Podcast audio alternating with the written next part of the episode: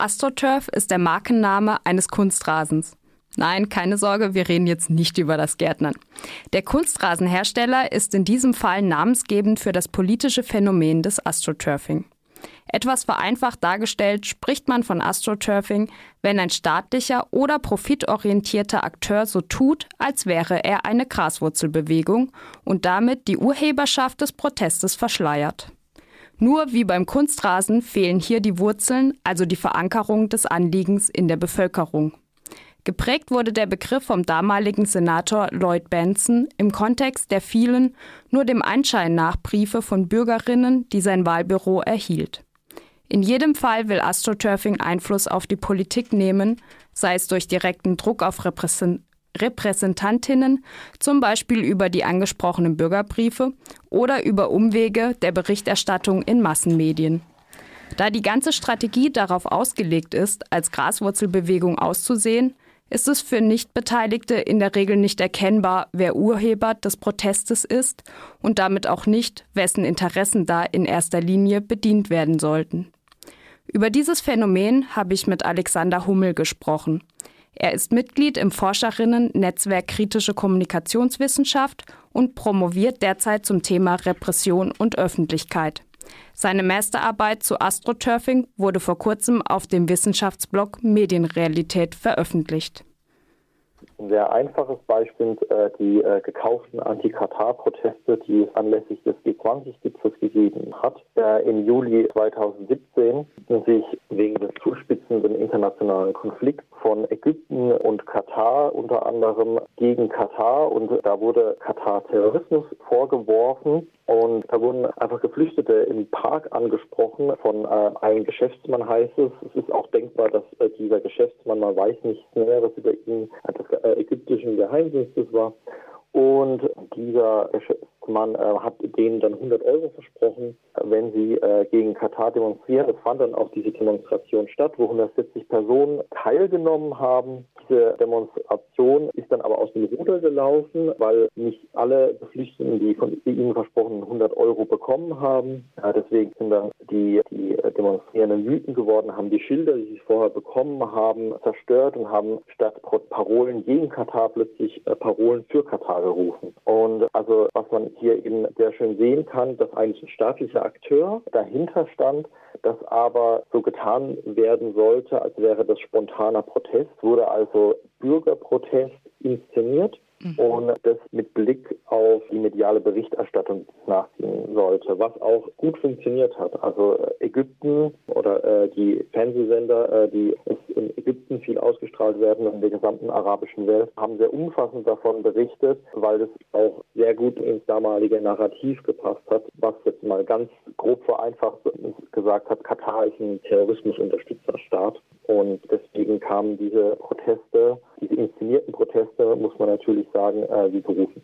Heißt, die haben dann einfach die Berichterstattung über den ersten Teil der Kundgebung gemacht, wo noch der Protest gegen Katar war? Also da wurde dann gar nicht das Umschlagen der Protest errichtet. Ähm, also ich habe selber die Berichterstattung von Al Jazeera gelesen davon und ähm, die ganzen Hintergründe, die ich jetzt gerade genannt habe, äh, wurden da gar nicht erwähnt, wurde sehr oberflächlich berichtet und tatsächlich auch nur über diesen ersten Teil der Kundgebung. Heißt in dem Fall war es jetzt ganz zentral, dass äh, journalistisch aufgegriffen wurde, was über Astroturfing initiiert wurde.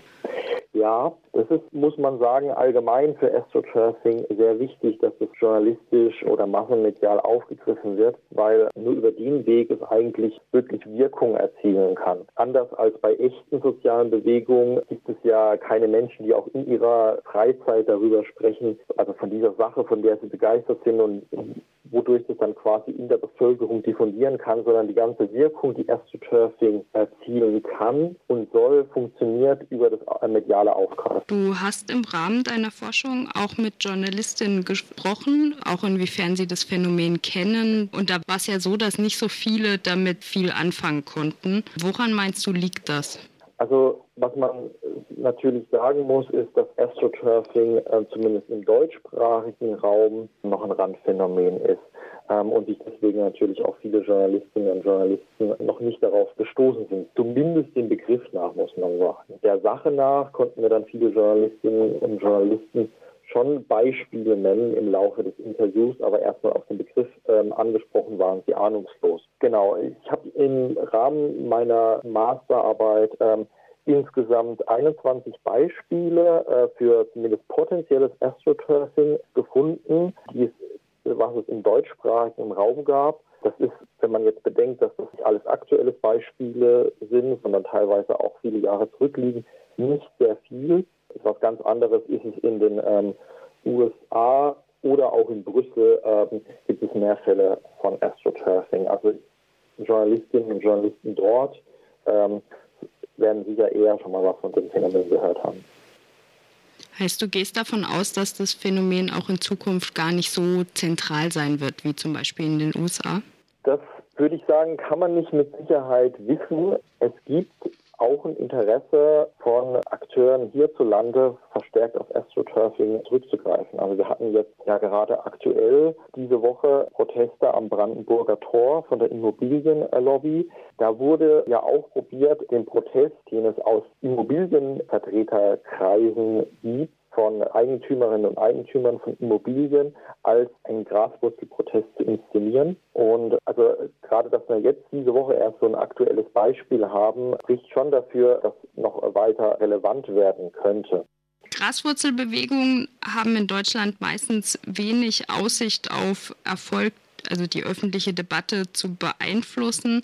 Und wenn Astroturfing auffliegt, dann wird darüber ja sehr negativ berichtet. Wieso wird jetzt im Fall von dieser Immobilienfirma dieses Risiko eingegangen? Ja, es ist mit einem großen Risiko verbunden, das stimmt. Ich glaube, im Falle der Immobilienfirma wird darauf oder der Immobilienlobby wird darauf zurückgegriffen, weil die anderen Methoden, die sonst immer äh, funktioniert haben, die anderen Kanäle eben ausgereizt sind. Also die Berliner Immobilienlobby geht äh, mit dem, was der rot-rot-grüne Senat derzeit voranbringt, ein Stück weit gegen die Wand. Also sie steht unter Druck wie noch nie.